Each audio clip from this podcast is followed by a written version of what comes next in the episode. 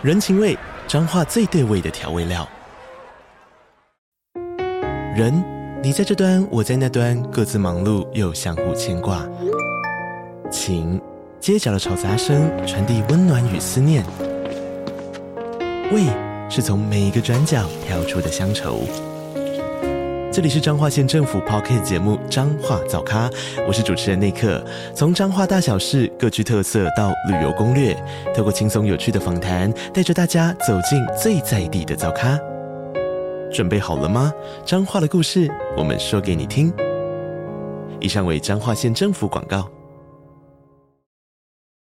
欢迎收听 Precon Section，大家好，我是博伟。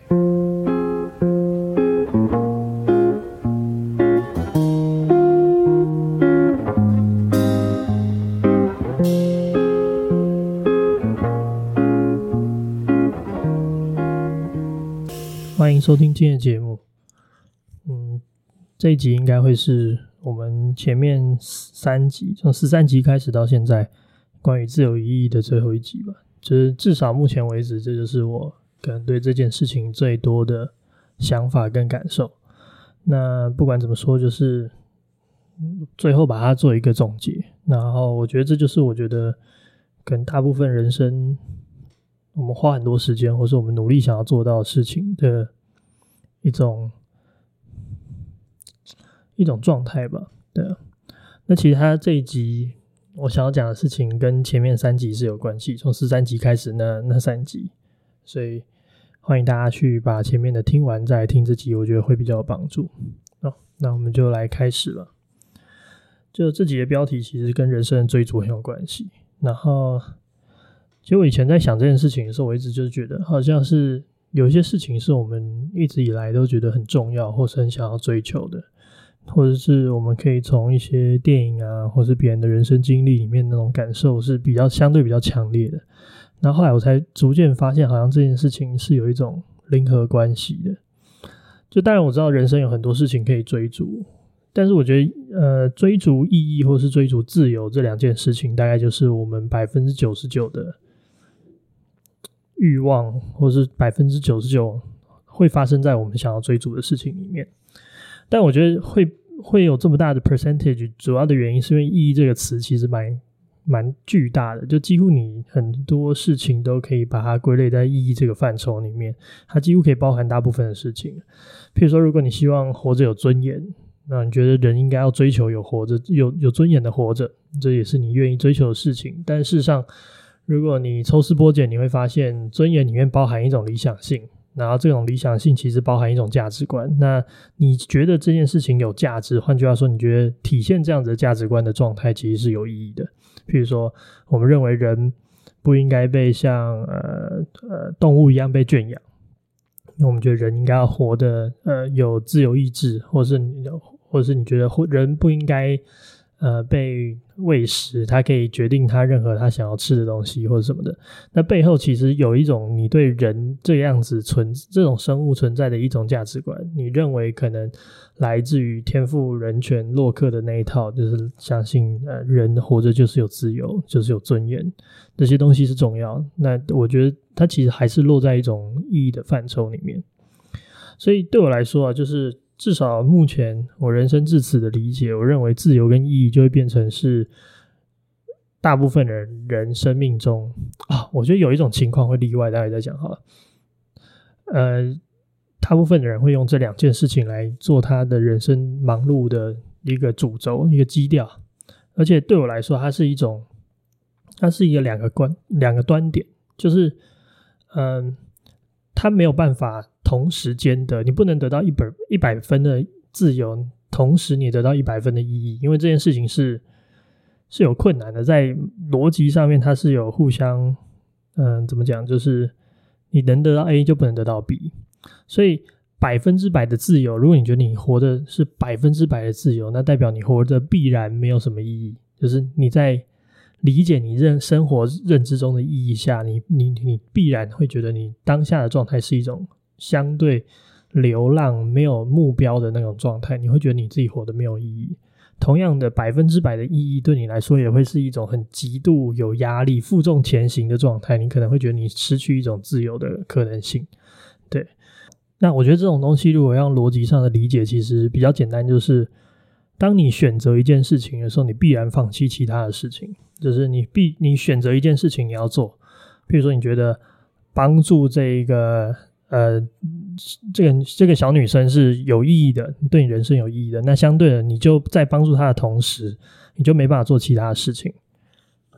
所以这件事情有趣的点在于，就是它其实本来意义是它意义跟自由本来就是一种交换的状态，你必然是用一点自由去换一点你觉得有意义的状态，或是你放弃一点自意义，然后去换一种自由的开阔的感。所以我觉得正常人生大概的感觉有点像是，譬如说他可能是在五十五 percent 的意义，四十五 percent 的自由，然后它是一种可能刚出社会第一份工作的那种状态，他不一定有那么多。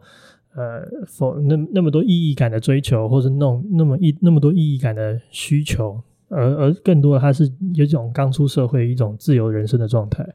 或者是我觉得可能在读书的时候，可能对大家来说那种意义感其实是很低的。譬如说，呃，我相信很多人不一定知道读书的那个当下你为什么要读书。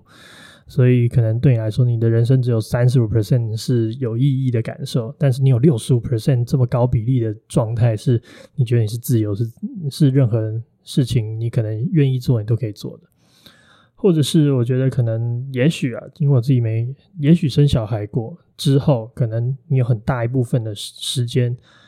和很很，或者说很大一部分的比例，你认为可能。怎么样去成就这个孩子，或照顾这个孩子，或者给这个家庭最多的东西，是一个很重要意义来源。所以你因为这样子，也许你会放弃很多自由。譬如说，你可能就不能像以前一样啊，可能下班去跟朋友喝酒，你必须要早呃回去看顾小孩等等等，或是你需要花时间跟你小孩相处。所以我觉得这样这样子的人生状态的改变，会随着我们自己的那个状呃人生的的经历而有一些不同。那自由跟意义，它本质上，我觉得它加起来是一种一百分，加起来是总值总，哦，这叫什么？呃，质量守恒，但它会互相转换那种感觉。然后我觉得这就是我们人生的大部分的状态，就是其实你有不同程度，我不知道总值会不会是一样的，但是我觉得不同程度上你会感受到。你此时此刻是觉得你活得比较意义一点，或是你活得比较呃自由一点。当然，我觉得这这，所以你可以想象，就是对我们来说，活着有两件事情真的非常重要，一个是让我觉得活着有意义，另外一个就是让我觉得活着自由。所以这也相对的衍生出两种，嗯，我我不知道，也许人类才独有的一种沮丧。第一种就是因为自由过多而产生那种虚无感。那我觉得这件事情应该比较好理解，就是当我们拥有无限的自由，当你就像你今天晚上如果突然没事，然后你在呃，你有你可以随便走，你可以在台北的街道走来走去，做任何你想做的事情。可是到某一个 point，你会突然觉得这件事情不再有趣，或者你突然觉得哦，好像往前走，或是往后走，或是往左走、往右走，好像没有任何的，你知道，就是没有任何的。必须性，或者是没有任何的你真的想要去的地方，然后此时此刻你会涌出一种巨大的虚无感，然后那种虚无感其实是，呃，我觉得有一定程度上的致，呃，可以说致命的感受。所以这是第一种沮丧，另外一种沮丧就是来自于意义过于沉重产生那种窒息感。我觉得这个应该也蛮好理解，就是当你觉得这件事情太重要，重要到其实它有点。压迫到你认为你怎样是舒服着活着的那种状态，这个舒服可能包含你可能必须要花非常多时间跟精力在一件事情上面，因此你放弃了平常你会有的休息的时间，或是你有一整一段时间的压力非常紧绷，因为你要完成一件什么事情对你来说重要，所以这整件事情就会变成是一种。你那个意义的存在，你认为它重要，某定程度上就是你认为它还有意义。然后这件事情，或者它对你认知中重要的意义产生一种联动关系，因此你会对这件事情会产生你没没有办法放下，或是你你只能继续做。那当然，它也会影响你舒适的状态。但我觉得最大的根源，它其实大概就是两件事情。就第一件事情就是，当这样子的。你感，你因为自由过多，或者是你现在的状态，你不再相信原本让你觉得有意义的那个故事，比如说可能追求创探索这件事情已经探索到一个极致了，所以因此你不太，你已经没有办法再认为探索这件事情是有意义的，所以其实就是你原本相信的那个故事你不买单了。然后另外一个点就是，人不喜欢活着被控制、被掌握、被规范。我我觉得这有点像是那种禁锢的那种感觉。当你觉得你人生中的某一些事情，它很巨大到你必须要牺牲很多自由才能完成的时候，这个时候我觉得到一个 point，你也会意识到或是发现到你自己的那个状态好像是被控制。然后那种被控制的感觉，其实也是很也是很痛苦的，也是很致命的。所以当然这件事情也会产生两种热情，就是有两种沮丧，就根源是一样的，大家应该可以理解，就是一个需求或是一个欲望的存在，它必然得到满足与不与不被满足。那被不被满足的时候，它会产生沮丧。那相对的，当他得到满足的时候，他也会有他属于他的热情或是呃愉快的时间。例如，譬如说，呃，我觉得最大的那种愉解放的愉快，可能是来自于大家，呃，有些人可能来自于离职吧，或是。呃哦，我我觉得比较可能大家都有共感，就是离开校园生活、毕业，然后那个 moment 你可能感觉到一种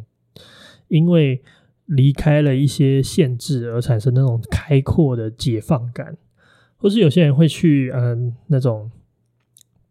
离开文明的都市，或是离开呃，来到呃自然或是乡间里面，它也会有一种开阔感。那这种开阔感来自于一种自由的获得，或是你限你的限制解除。因为像我们上一集在讨论那种感觉，就是限制解除这件事情本身，它就会得到一种很大的热情。然后另外一种相对的，就是如果你找到一个你愿意相信、愿意买单的故事的话，那相对的你就会找到你自身价值。那此时此刻，你会对你自己的。存在的意义，或是存在那种状态，有一种很丰沛的自我认可的状态。所以我觉得有件事情就很好玩，就是人是一种特别的生物，就是我们追求两件事情：我们追求需要意义，我们希望自己活的是有价值的，是是值得一活的。然后，所以我们同时我们也需要觉得自己是自由、自由的。那我觉得，觉得自己是自由这件事情，可能不一定是人独有的，可能很多动物也会有这样子的需求。但一 again，就是我我还是我没有科学证明这件事情，所以 anyway，就是我觉得意义感这件事情是一个人很大的特别。所以其实对我来说，就是很多时候，有时候有一些朋友找我聊天，或是对对我们来说，对他来说遇到一个沮丧的事情来跟我聊天的时候，我大部分的时候会希望。有可能让他看到他得到，譬如说，如果他因为不再买单那个故事而丧失生命中的一种意义的时候，我觉得最好的方式就是提醒他，他此时此刻拥有了自由。那相反的，就是如果此时此刻他因为有一种被困住，没有感到没有没有办法拥有自由的感受很强烈的时候，那我觉得我也会希望让他看到。此时此刻，他因为他在做这件事情产生的价值，或是意义，或者是对他人的影响，对，所以我觉得 这两个向度概括了大部分的人生。那它也会随着我们的呃，这叫做什么年龄状态，或是工作状态、生活状态的改变，它会有一些变化。那我觉得这件事情就是一件，嗯，怎么讲？就是它就是一个很大的。很大的 chapter 对我们人生来说，那你要怎么样去运用，或是怎么样去理解这件事情在你生命中发生的作用？我觉得这就是更重要的议题。所以前面的那些前提我们先铺设完之后，我们接下来要，我想要再把意义跟自由这两件事情再讲深一点。讲深一点的原因来自于就是，嗯、呃，我自己在看我之上两集所讲的一些内容，我觉得它还没有。到我觉得他其其实可以到的位置，所以接下来综合之前讲的那个前面这十三集曾经讲过的那些，因为我们人类的进步的过程之中，我们抛弃了呃宗教本位的信仰，我们抛弃了呃呃宗族本位的这样子的意义来源的传统管道。我们其实得到一个非常非常开放的时代，我们有非常非常多不同的意义都可以做选择，有点像是，呃，buffet，就是我们有一个自助餐，然后以前我们大家都只吃同一盘菜，然后现在是我们有非常多不同，我们某定程度上肯认的一种意义的存在，我们可以自己做选择。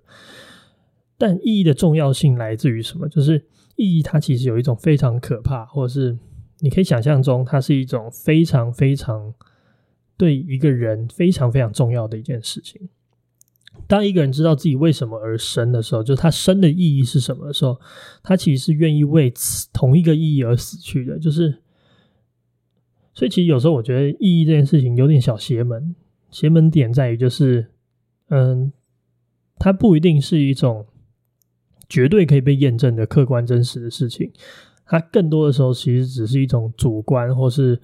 嗯，听故事的人接受这个故事与否的结果。所以，其实以目前人类的历史来说，或是以人类的科学能力来说，其实我们没有办法解答人为什么应该存在，或是，或是我我们没有办法解答你活着的意义是什么。就是其实我们没办法做到这件事情，就是从物理条件上，就是从。我们没有找到一个神秘的石碑，然后这个石碑是外星人一亿年前留下来说，我们发明你们这种物种啊，你们那存在的意义是八八八，我们不会找到这种东西，或是目前为止找不到。对，所以事实上，以目前人类世界真正能够解答我们为何而生的东西，夸胡也同时解答我们应该为何而死的东西，其实就只有一个东西，就是宗教，就是神话。所以其实，呃，我觉得这个应该可能大家想一下，可以好可以理解。譬如说，我们现在世界上主要的几个宗教，它都一定程度上，它一定会要解释你为什么活着，或者你该怎么活着。那它解释方式很多嘛。譬如说，像以我最熟悉的就是基基督教来说的话，它当然是告诉你说，呃，这个上帝造人，然后人有他依着自己的形象造人之后。我们有一些，呃，有实际有相关的规范，或他希望我们怎么活着。然后你不这么活着呢，可能你就没有办法上天堂，或是你没你有可能因为这样子而下地狱，有一个最后的审判。那我相信其他宗教有类似的，譬如说，呃，可能这个这个佛教，或者是呃天主教，或者是其他的教义，它都有呃都有类似的东西。他在试图告诉一个人，他为什么应该活着。那其实当然，他就会有相对应的东西嘛。譬如说，嗯，他就会产生，嗯，有些人会愿意为此牺牲生命。可能对我们来说，最直观的就是一些，呃，因为宗教而殉道的一些人。譬如说，早期有一些传教士是愿意，呃，去一个不知道可能能不能沟通的部落，然后一辈子就在那边。或者是有一些人会因为宗教，呃，比如说十字军东征，或者是呃这个伊斯兰教之间的一些呃争执等等等，这其实都可以解释为什么他会愿意这么慷慨赴死，因为他们打从心里相信他们的活着就是为此而生，所以相对的，他也会愿意用这样子的理由而牺牲。当然，除了宗教之外，还有其他形式的宗教。就是我我想讲的是，宗教其实是在我这边的定义是一个相对宽广的范畴。它可能来自于，嗯，因为它一定程度上，宗教的一个特色就是它其实并不是一个，嗯，哇，我不知道会不会得罪很多人，但是就是它其实并不是一个科学基础的东西，它并不是一个理性讨论的东西，它并没有一个证伪的可能性。所以其实。宗教它是一个自圆其说、不可证伪的那种状态，所以其实有很多人类社会中的一些价值观，它也有这样子的存在的状态。譬如说民族主义，譬如说，嗯，民族主义其实也是一个我们之前有讨论过的一些 issue。但是拿到这边讲的话，你可以想象一个状态，就是我们在此认为我们自己是一个国家这件事情，其实完全没有任何依据。有时候我们认为同一个国家是来自于我们有血缘关系，但事实上我们知道有时候并不是如此。有时候我们是来自于地缘关系，可是我们也知道有时候它就是只是一个这群人认为我们自己是国家。那这样子的国家的形成，同时它也会产生一种东西叫民族。比如说我们认为我们是台湾人，那台湾人这件事情它的范畴到底在哪里？那它有多少的涵盖性？我觉得这这件事情其实是从那个。呃早呃二次世二次世界大战，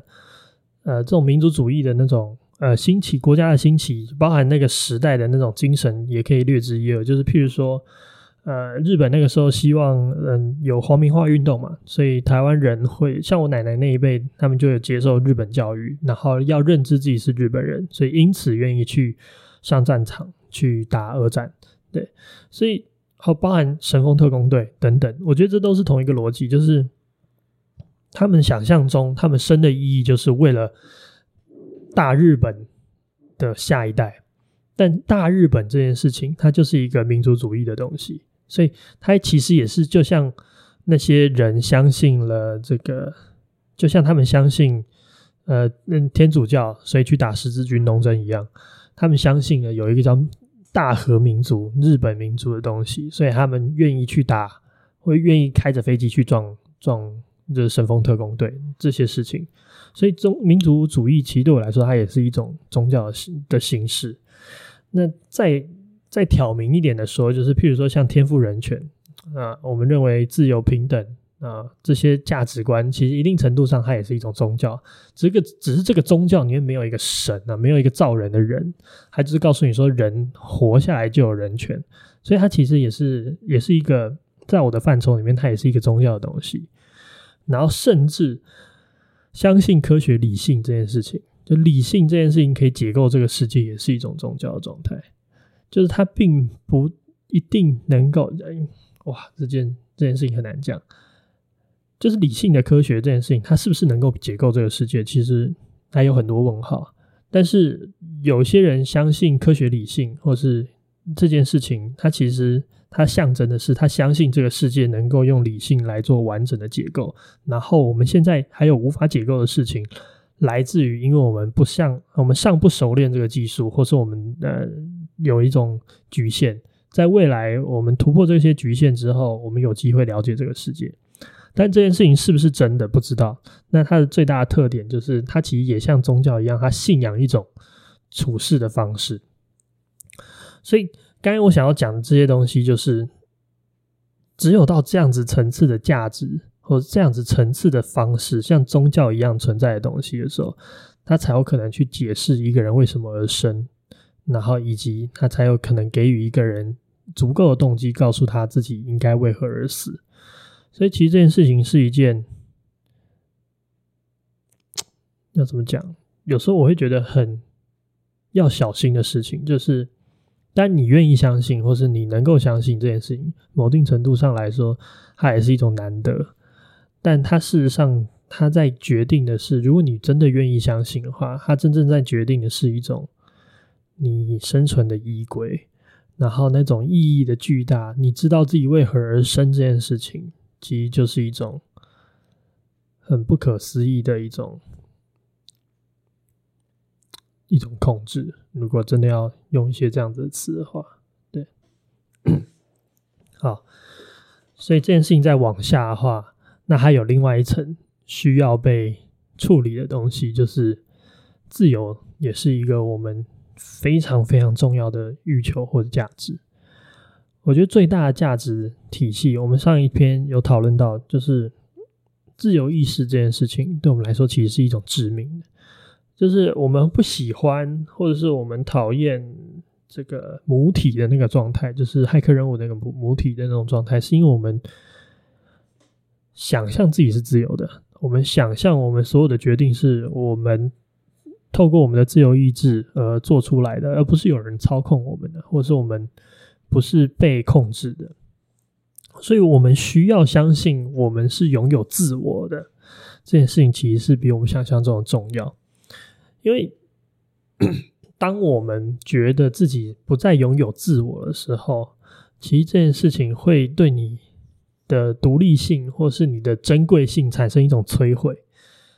嗯，大家可以想象吗？就是当如果我告诉你。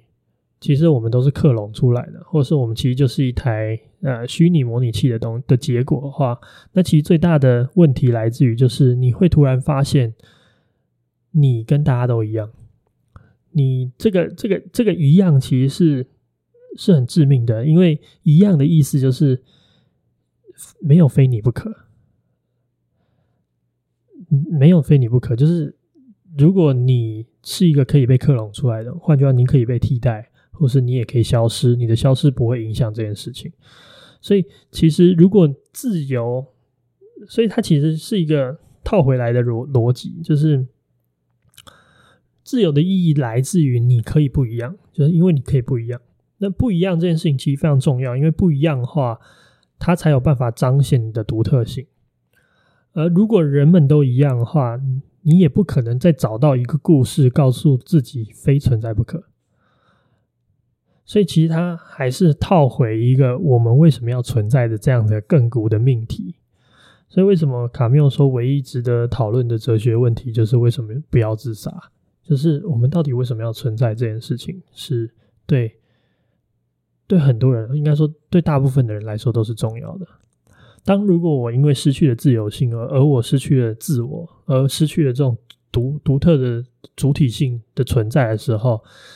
我自己的本身就可以无限的被置换。那我怎么可能找到任何一个故事来说服自己的存在是有价值或是必要的，非存在不可的？所以最后还是回到意义，回到一个故事，回到一个你愿意相信的故事。那个故事的内容是在诉说你自己的存在是有价值的。然后这个故事是可以是，比如说它可以是别人讲给你听的，比如说从小到大，你因为你父亲说了什么话，所以你相信了什么事，因此你产生了某样的追求。我们这种这种套路，其实在电影里面都看过。它也可以是你自己告诉自己的。有些人就是想象了一个完整的世界，然后用他自己的方式说服他自己。那但是最重要的事情是你必须要相信，因为相信这件事情其实比你想象中的困难。我觉得那个感觉有点像是，一旦你知道，你就是知道了，你不可能不，你不可能去，你知道，去抹杀掉你知道这件事情，然后退回成你不知道的那种状态。就像我在想要怎么怎么怎么举这个例子，哈，就是，就像一旦你知道，嗯。下雨天会打雷，是因为这些科学的因素，你就可能没有办法再这么，你就没办法相信雷神的传说，你就没有办法去相信说，啊，打雷是因为有一个人在天上很愤怒，然后要攻击那个呃浪费食物的人，所以你就你就没办法相信这件事情。然后这件事情是不能 undo 的，就是你你一旦不信了，就是不信了。所以我觉得这才是。才是存在主义危机的问题，就是我们会创造一个一个故事，短暂的让我们自己相信我们自己的人生是有价值的，然后在某一个时刻它会幻灭，就像所有的事情都会消消亡一样，都会都会凋零一样。它在某一个时刻它会幻灭，所以要持续相信一个故事，它有两种可能性。就第一个可能性就是这个你你本身可能要。够不去探究这个故事的真实性。那另外一个故事就是另外一个可能性，就是这个故事要大到你无法探究。比如说像宗教这种东西，比如说你要怎么样知道这个世界是不是有神啊？你可能唯一的做处理方式就是死掉哦，你才有可能知道哦到底是不是有神。或是你要怎么知道这个世界是有天堂还是地狱，也一样。你的方法就是大到你无法在你现有短暂的人生，或是你现有的科技呃你的技术里面去做探究。所以这件事情很有趣，就是你 either 去告诉你自己一个你终究会幻灭的故事。我想讲的事情，幻灭比你想象中的容易，或者是你得到一个你永远无法得到是否是真实的一个故事，你无法探究的东西。那还有一个方式，就是你永远说新的故事给自己的听，给自己听。所以对我来说，这一切的状态其实是有一个。命中注定好的一种规律，或是一种状况，呃，所有人都会，我我觉得相信大家可能小时候都有这种印象。小时候你相信的一些事情，譬如说，可能小时候我觉得我好像曾经写过要当总统，哦，那当然对我来说，现在我也没有什么想要当总统是的的欲望，或者说我不会觉得这件事情是是我想要做的事，但它其实就是一段一段的幻灭。我觉得可能大家呃比较有感受的就是，比如说你刚呃初入社会，加入第一个公司，那你可能对你来说，这间公司想要做的事情，或者你想要做到的，在这里得到一种契合。但可能过了几年之后，你会发现，哎，不是这么一回事，或者它有一些迫不得已的地方，所以你会产生幻灭。你会在想，你做这件事情到底是不是还有意义？或者是你小时候的一些愿望，或者是你对你爸爸的一些想象、妈妈的一些想象，它都可能幻灭。然后这个的过程之中，随着这件事情在你生生命或者在你心里的重要度，它就引发不同层次、不同等级的故事破灭造成的存在主义危机。你会感受到虚无，你会感受到这一切没有意义。然后这个时候，生命的美好的点就是这个时候你得到无限的自由，因为你丧失意义的同时，你就不会再想要做这件事情，然后你就会得到无限的其他的可能性。所以，我们其实在做的事情有点像这种感觉，就是我们人生一辈子就是在找一些我们觉得有意义的故事，然后这些故事有时候爱凋零。有时候它会慢慢、慢慢的被我们识破，会幻灭。这个时候，在我们幻灭的那一刹那，我们得到最、最、最、最多的自由。然后我们用那个新的，我们拥有的那个自由去找新的故事。然后我们就会找到一个新的我们愿意相信的故事。然后在下，在这个故事的过程之中，你就有机会去得到下一个你愿意相信你、你下一段你有憧憬、愿意往前走的人生。然后循序就就一就是反复的发生这件事情，它凋零，凋零的过的之后，你得到自由，自由之后，你因为探索这个世界，你知道新的故事，你愿意觉得它有意义的事情。所以，其实我觉得大部分的时候，我觉得看电影也好，或者是听人生故事也好，你会看到一种路径。来自于先从幻灭，然后再到流浪。流浪的过程之中，你会找到新的东西，然后还找到新的意义，循环往复。那我觉得这大概就是我想象中人生大部分的样子。对，好，那今天这一集就到这边，大家晚安。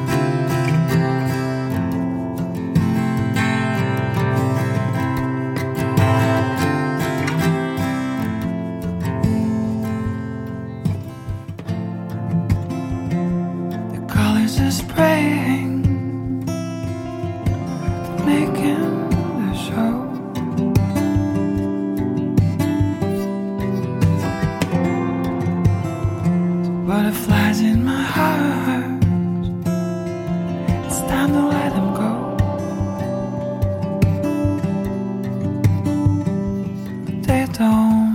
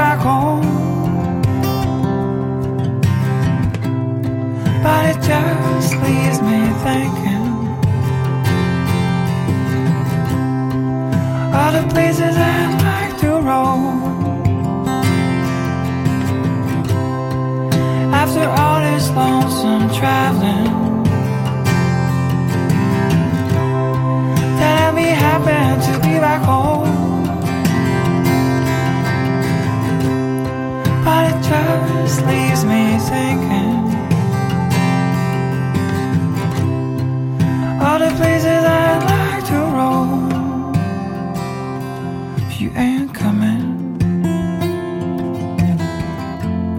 I hit the road.